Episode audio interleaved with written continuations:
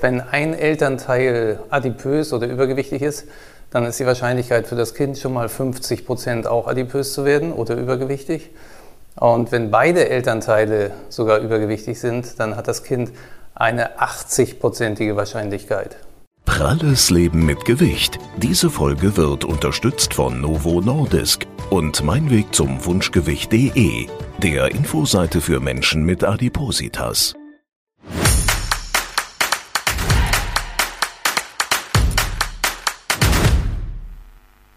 Die schönen Beine von der Mama, die tollen Zähne, das volle Haar vom Vater, das sind natürlich Erbstücke, über die wir uns alle freuen. Aber es gibt auch andere genetische Merkmale, die nicht so schön sind.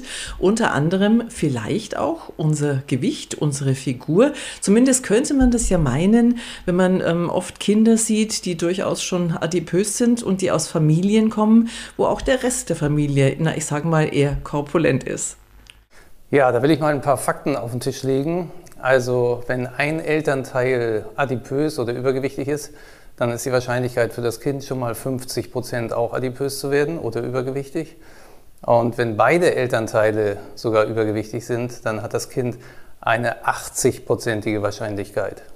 So, jetzt ist die Frage, sind wir also Sklaven unserer Erbanlagen? Ich glaube, das kriegen wir heute so ein bisschen geklärt, oder? Das hoffe ich doch. Wir werden dazu gleich auch noch kurz einen Experten hören. Aber zunächst möchte ich unsere heutigen Gäste begrüßen. Das sind nämlich Mutter und Tochter, die genau stellvertretend eben für unsere heutige Thematik aus dem Nähkästchen plaudern werden. Ich freue mich, dass Sie heute bei uns sind. Frau Andrea Hülsken, sie ist die Mama. Grüß Sie, Frau Hülsken. Hallo. Und Frau Anna Kollwitz. Schön, dass Sie bei uns sind. Hallo. Ja, und dann ähm, haben wir auch noch natürlich zum Einstieg vielleicht gleich mal einen Mann gefragt, der es eigentlich wissen muss, wie das ist mit den Genen, denn er beschäftigt sich sehr ausführlich damit. Das ist der Molekularbiologe an der Uniklinik Erlangen ist er tätig, und zwar Dr. Nikolai Peschel. Er hat auch ein Buch geschrieben, das da so schön heißt, ich bin nicht dick, ich habe nur schwere Gene. Und ähm, Dr. Peschel, gibt es denn wirklich ein Dickmachergen? Wenn jetzt zum Beispiel jemand eine unglückliche Genvariante in sich trägt, dass er schnell Gewicht zunimmt, er lebt aber in einer Umgebung, da gibt es gar nicht so viel Essen, dann wird er auch nie adipös werden. Frau Hülsken und Frau Kollwitz, das ist interessant, was der Herr Peschel da gerade formuliert hat. Würden Sie das so unterschreiben? Können Sie mal ein bisschen aus Ihrer Familie erzählen, wie da so die Gewichtsverteilungen bei den Eltern sind? Ja, also ich würde das unterschreiben. Meine Eltern waren beide auch übergewichtig, genauso wie äh, der Vater und ich von meiner Tochter. Und meine Tochter ist allerdings zur Welt gekommen als Grenzkind, hieß es immer. Also wir mussten aufpassen und von daher äh, war eine ganze Weile alles gut. Was meinen Sie mit Grenzkind? genau. Gewichtsgrenzkind. also sie war immer äh, kräftig, aber nicht zu dick, als sie klein war. Okay, und sie ist bei der Oma groß geworden? Nein, sie ist schon bei äh, mir und meinem Mann groß geworden, aber irgendwann haben wir uns getrennt, da war sie neun beziehungsweise zehn und daraufhin ist sie dann bei der Oma mehr oder weniger gewesen, weil ich arbeiten gehen musste. Und hat sich ab da dann was wesentlich verändert oder ist das kontinuierlich weitergewachsen? Nee, ab da hat sich was wesentlich verändert. Das kann sie vielleicht besser selber erklären.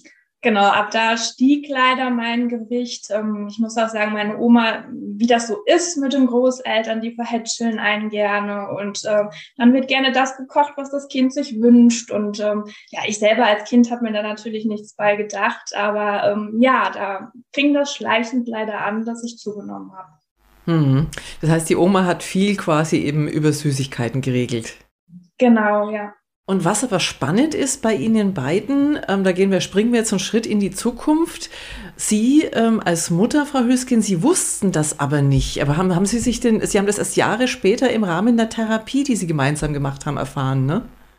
Ja, richtig. Da habe ich erfahren, woran es denn wirklich gelegen hat, äh, weil Anne hat es mir eigentlich auch nie erzählt.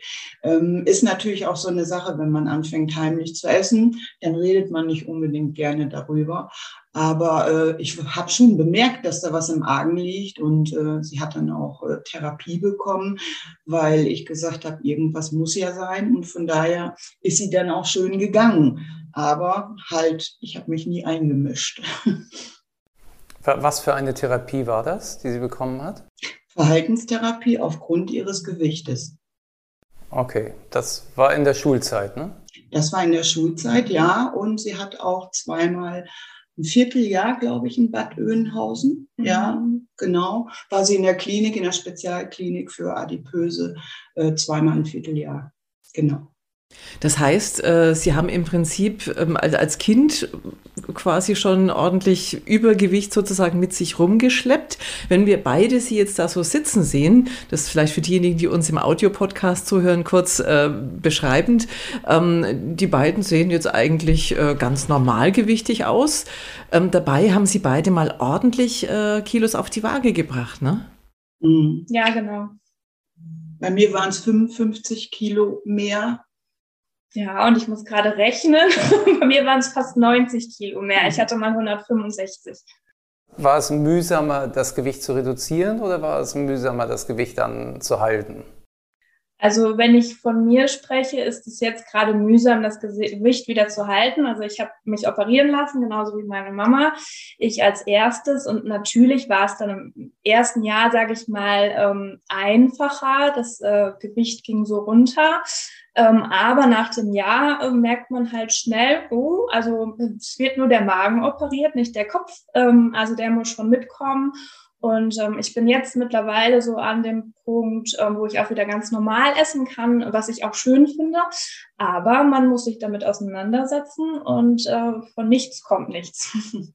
Und unser Kernthema ist ja heute quasi diese Mutter-Tochter-Geschichte sozusagen. Also haben Sie das gleiche Schicksal, wenn man das jetzt mal so dramatisch formulieren möchte. Sie haben es schon gesagt, Frau Hülsgen, ähm, Ihre Eltern waren übergewichtig, Sie und Ihr Mann auch, als dann eben die Anna quasi äh, zur Welt kam. Und ähm, wie ist das, wenn Sie, haben Sie dann Einblick in die längere Familiengeschichte noch zurück? Ist da, ist da auch quasi das schon irgendwie auf, auf alten Bildern vielleicht oder durch Geschichten irgendwie transportiert, dass jemand mal gesagt hat, auch bei uns, das ist, wir sind, wir sind halt so? Ja, also die ganze Familie, äh, zumindest von der Seite meines Vaters, war übergewichtig. Auf der anderen Seite von meiner Mutter sah es ein bisschen anders aus, aber ansonsten so zwei bis drei Generationen zurück weiß ich, dass sie übergewichtig waren. Mhm. Haben Sie Ähnlichkeiten im Bewegungsverhalten? Also Sie und Ihre Tochter jetzt zum Beispiel? Im Bewegungsverhalten, Sie meinen jetzt wirklich mit dem Laufen oder wie auch immer? Sportliche, körperliche Betätigung, sind Sie eher gemütlich Couch Potato oder sind Sie eher die Typ Ironman?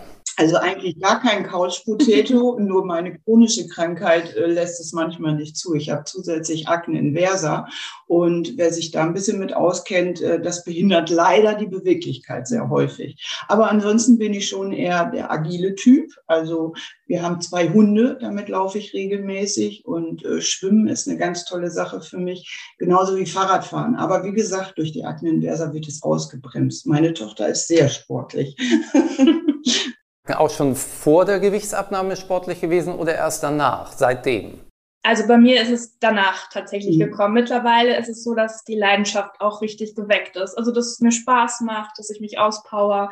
Ähm, das war vorher tatsächlich auch gar nicht so möglich mit 165 mhm. Kilo. Und die Abnahme, die hat mich dahingehend nochmal doppelt so motiviert. Jetzt haben Sie ja, Sie ja beide quasi, das darf man auch so sagen, beide eben ihr doch wirklich stattliches Übergewicht mit Hilfe einer bariatrischen Operation ähm, ja, in den Griff bekommen und, und Sie halten das jetzt auch und Sie sind auch beide ähm, in einer Selbsthilfegruppe engagiert für Adipositas. Wenn Sie sich da mal so in, in der Gruppe umschauen, gibt es da ähnliche Kombinationen? Also Papa, Sohn vielleicht übergewichtig, andere ähm, Mutter, Tochter Fälle, wo Sie sagen, hm, da könnte man schon auch denken, die haben die gleichen, ja, das schlechte Los in der Genlotterie gezogen. Ja, gibt's auf jeden Fall.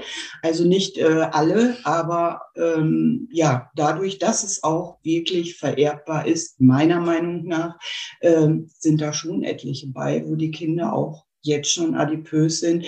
Das heißt Kleinkindalter und auch Grundschule. Darf ich nochmal fragen, ob es auch Gemeinsamkeiten im Essverhalten zwischen Ihnen beiden gab? Also eine Bevorzugung von Süßigkeiten, Bevorzugung von Snacks, von Chips, irgendwie solche Angewohnheiten, die Sie beide gemeinsam haben, oder sind Sie da ganz unterschiedlich? Nee, ich finde, äh, da sind wir uns auch sehr ähnlich, mhm. ja. Also wir waren immer so beide in erster Linie der Chips-Typ, mhm. der Chips- und Flips-Typ. Und ich denke, ähm, in der Zeit, wo Anna ja als Grenzkind immer bezeichnet wurde, ähm, gab es bei uns wirklich nicht viel. Und es gab auch eingeteilt, aber niemals gab es ein Verbot oder sowas. Also in der Zeit, wo ich es noch im Griff hatte, äh, war das alles in Ordnung. Aber als Anna dann bei Oma alleine war, da gab es das alles im Überfluss, hat sie mir gesagt. Und sie konnte jederzeit an diese Geschichten auch ran und hat sich natürlich auch bedient. Also offensichtlich bedient und auch heimlich bedient. Aber jetzt, wenn, wenn Sie gerade sagen, also als das Kind eben zur Oma kam, bis dahin war alles soweit noch äh, im Rahmen, haben Sie sich da nicht gewundert, dass Sie gedacht haben, jetzt, äh, ah ja. Ja, natürlich habe ich mich gewundert, aber äh, Kinder sind ja dann, wenn es ihnen äh, gut geht und man möchte ihnen vielleicht was wegnehmen, da sind die ja sehr clever, sind die dann auch nicht ehrlich. Das ist ja eine ganz klare Kiste. Also sie hat ganz lange ähm, gar nichts gesagt, überhaupt nichts. Sie hat Oma gedeckt. Aber haben Sie denn mit Ihrer Mutter gesprochen? Ich meine, das wäre ja ein wichtiges Gespräch ähm, mit der Mutter, die ja für die Kindererziehung jetzt wesentlich mitverantwortlich war, mal ein ernstes Wort zu sprechen. Leider äh, war sie auch nicht ehrlich, leider. Und äh, meine Mutter hat nicht sehr lange gelebt, so dass ich das mit ihr auch gar nicht mehr aufarbeiten konnte, als das Problem ganz akut war mit Anna. Hm. Aber wenn wir jetzt das so eine, ähm, Andreas, korrigier mich bitte, du bist der Mediziner, wenn ich das jetzt mal so, so ein kleines Zwischenfazit äh, ziehen dürfte als Laie, dann würde ich schon sagen, also es ist einerseits natürlich sozusagen beste Familientradition, ähm, das mit dem Übergewicht und zum anderen aber schon auch ähm, natürlich einem Essverhalten geschuldet, äh, das jetzt, ich sage jetzt mal, suboptimal ist. Ne? Also ob man, würde, was würdest du jetzt sagen, Andreas, sind es jetzt aus deiner Sicht so als Zwischenfazit nur die Gene oder eben schon auch das ganze, äh, einfach das, das ganze Leben, die ganzen Umstände? Auf keinen Fall nur die Gene. Also wir sind auf keinen Fall, da muss ich mal einen Spoiler-Alarm jetzt rausschießen, wir sind auf keinen Fall Sklaven unserer Gene. Die Gene sind eine Basis, eine Basis für gewisse Stärken und Schwächen. So, und die Leute, die adipös sind, die haben einfach die Veranlagung, die genetische Veranlagung dazu, leichter übergewichtig zu werden. Aber sie müssen nicht übergewichtig werden. Also es, man kann es auch ganz eindeutig beweisen geradezu, wenn man überlegt, ja, also ich behaupte das mal, ich kann das beweisen, wenn man überlegt, dass man vor ein bis zwei Generationen erheblich weniger adipöse Menschen hatte und die Genetik sich innerhalb von ein, zwei Generationen nicht wesentlich ändert. Das zeigt eindeutig, ähm, worauf es letztlich doch zurückzuführen ist. Es sind eine ganze Menge von Faktoren, aber die haben wir zum größten Teil im Griff, wenn auch nicht einfach. Mhm. Würden Sie beide das äh, so unterschreiben, dass Sie sagen, wir haben es ja jetzt im Griff, aber das ist schon Arbeit? Ja, also ich zu 100 Prozent. Es ist Arbeit, aber ich unterschreibe es auch total. Klar haben wir die Gene, aber irgendwann ist man ja auch an dem Punkt oder auch in dem Alter, wo man es einfach selber in die Hand nehmen kann und ändern kann. Jetzt, ähm, unser Doc hat es ja gerade angesprochen, ähm, die Zahl der Adipösen nimmt zu und ich habe kürzlich auch eine erschreckende Studie gelesen. Ich, ich, äh, weltweit ist das, das ist nicht nur ein Phänomen hier in Deutschland, sondern es ist ein weltweites Phänomen, dass eben die Zahl der wirklich Adipösen, also jetzt nicht so ein bisschen so ein kleiner Wonneproppen, sondern wirklich die Zahl der adipösen Kinder erschreckend nach oben geht. Also das ist wirklich, äh, da, da kann man sagen, da kommt, viele Fachleute sagen, da rollt eine Welle auf uns zu, weil natürlich das ja auch diverse Begleiterkrankungen mit sich bringt. Also es hat sicherlich was mit unseren Lebensumständen zu tun, dass wir ein Überangebot an Nahrung haben vielfach, dass wir ähm, natürlich die Kinder heute auch alle viele eher datteln am Computer sitzen, anstatt vielleicht auf dem Sportplatz zu sein, so wie es früher oft war. Aber ähm, es ist natürlich schwierig. Was würden Sie denn ähm, aus Ihrer Erfahrung raus anderen Müttern jetzt auf den Weg geben, die auch übergewichtig sind, ähm, zum Teil damit kämpfen und ähm, aber eben ihrem Kind dieses Schicksal ersparen möchten? Haben Sie da einen Tipp? Ja, auf jeden Fall. Also niemals die Augen äh, davor schließen. Also wir hören in der Selbsthilfegruppen äh, sowas wie, äh, die Kinder müssen den Teller leer essen. Also alles, was wir schon Generationen weit vorher hatten, äh, was in der Erziehung auch liegt, da müssen wir Eltern uns also wirklich ändern. Wir müssen uns formen und wir müssen immer ganz genau hingucken. Also wir müssen hinterfragen, ganz wichtig und eigentlich niemals aufhören daran zu arbeiten, wenn wir ein Grenzkind oder ein übergewichtiges Kind bekommen. Ich würde das gerne noch ergänzen für Ihre Selbsthilfegruppe, vielleicht als Tipp, wenn das noch nicht so bewusst ist. Die Prävention fängt schon einen Schritt vorher an, also nicht erst dann, wenn das Kind da ist und vielleicht schon Entwicklung Richtung Übergewicht hat, sondern wenn man überlegt als Mutter oder als Elternpaar, ähm, dass man sich Kinder wünscht, sich dann schon zu überlegen, die Ernährung schon so ein bisschen zu adaptieren in Richtung gesunde Ernährung, weil die Einflussnahme während der Schwangerschaft schon größer ist, als man denkt. Also selbst ihr Essverhalten während ihrer Schwangerschaft hat einen Einfluss auf das Kind später. Das finde ich ist auch nochmal ganz wichtig. Das wollte ich tatsächlich gerade auch noch ah, ergänzen. Entschuldigung. Aber alles, nein, alles gut. Ich hatte es nur gerade selber im Kopf. Wir sind ein Vorbild ja auch und äh, Kinder gucken ab, genau. Und ähm, das wäre so noch mein Tipp, ähm, einfach bei sich selber anzufangen. Mhm. Wir haben auch äh, tatsächlich ähm, jetzt viel von unserer Seite aus gehört, von unseren Erfahrungen raus. Aber wir wollen natürlich auch äh, unseren Experten, den Dr. Peschel, nochmal zu Wort kommen lassen, wie er das sieht. Sind denn jetzt wirklich, weil das ist ja jetzt so ein bisschen das Fazit, Mama und Papa schuld, dass wir äh, erstmal äh, zunehmen, aus welchen Gründen auch immer? Schuld sind Mama und Papa in dem Sinne. Das ist richtig, aber ich habe es trotzdem noch in der Hand. Ich bekomme das von vornherein mit von meinen Eltern, aber was ich dann daraus mache, das liegt an mir. Also du siehst, Andreas, äh, auch unser Experte ist deiner Ansicht und ich glaube, das ist jetzt was, was Sie beide dann wahrscheinlich auch bestätigen können. Ja, auf jeden Fall. Ja, definitiv. Sehr schön, dann bleiben Sie unbedingt dran äh, bei dem. Also ich sehe ja jetzt, dass Sie beide ähm, auf dem besten Weg sind. Und äh, ich wünsche Ihnen alles Gute, dass Sie das so weiter beibehalten, die Motivation jetzt. Ne? Vielen Dank. Dankeschön. Ja, ich denke, es wird klappen. Ich bin acht Jahre Post-OP und meine Tochter schon neun und toll, toll, toll. Und seit äh, etwa sieben Jahren leiten Sie ja auch beide äh, gemeinsam eine Selbsthilfegruppe eben für Adipöse.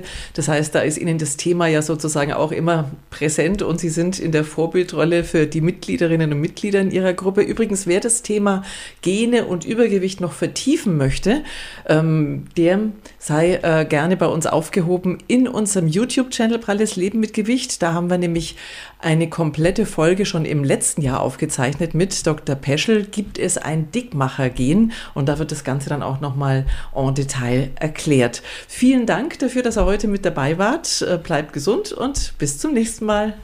Wiedersehen. Tschüss. Tschüss aus Hamburg.